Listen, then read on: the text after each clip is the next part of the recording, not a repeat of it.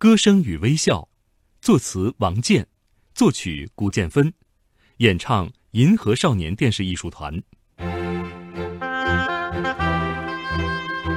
一九八六年，第一届上海电视节，《歌声与微笑》作为演出节目一炮打响，因此被定为了电视节的会歌。在这届电视节上，把这首歌唱红的是上海小迎星儿童合唱团。这首富有时代气息的歌曲，也成为作曲家古建芬的代表作之一。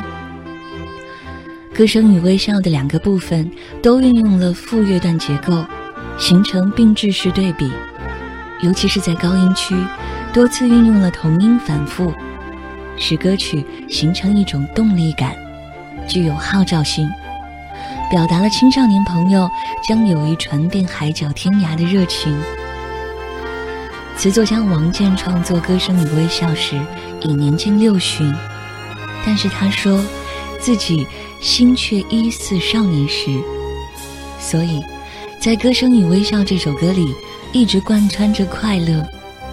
王健还说，在写这个作品时，心态沉静的就像年轻人一样，因为成人的心理负担重，只有静下心，像年轻人一样，才会感受到快乐。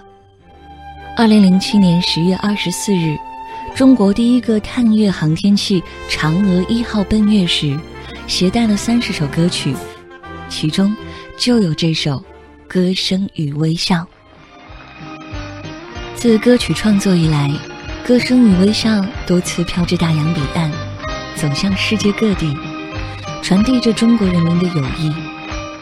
每到欢乐的场合，人们常常会用《歌声与微笑》表达情感，传播快乐。